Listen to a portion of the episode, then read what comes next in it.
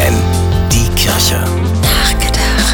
Offenbar schlummert in fast jeder Kramschublade unter deutschen Dächern mindestens ein altes Handy. 200 Millionen sollen es insgesamt sein, schätzt das katholische Hilfswerk Missio. Dabei sind die alten Geräte im wahrsten Sinne des Wortes Gold wert. Darauf macht Missio in einer Woche der Goldhandys aufmerksam, die nächste Woche beginnt. In 41 dieser ausrangierten Mobiltelefone steckt so viel von diesem Edelmetall wie in einer ganzen Tonne Golderz. Das bedeutet, liegen lassen oder sogar im Hausmüll entsorgen ist keine Option. Wie wertvoll die sogenannten Goldhandys sind, das zeigt das bisherige Ergebnis der Missio-Aktion. Über 250.000 Handys hat das Hilfswerk recycelt oder wieder aufbereitet und so fast 6 Kilogramm Gold und weitere wertvolle Rohstoffe wiedergewonnen. Denn auch das ist eine traurige Tatsache. Die Rohstoffe in unseren Smartphones, vor allem Coltan, werden meist illegal gewonnen, die Natur und Arbeiter, darunter auch Kinder, rücksichtslos ausgebeutet.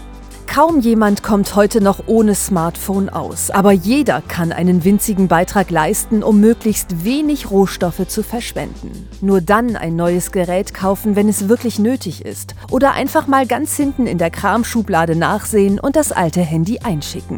Die Adresse findet ihr im Netz missio-hilft.de. Stefanie Behnke, FFN Kirchenredaktion.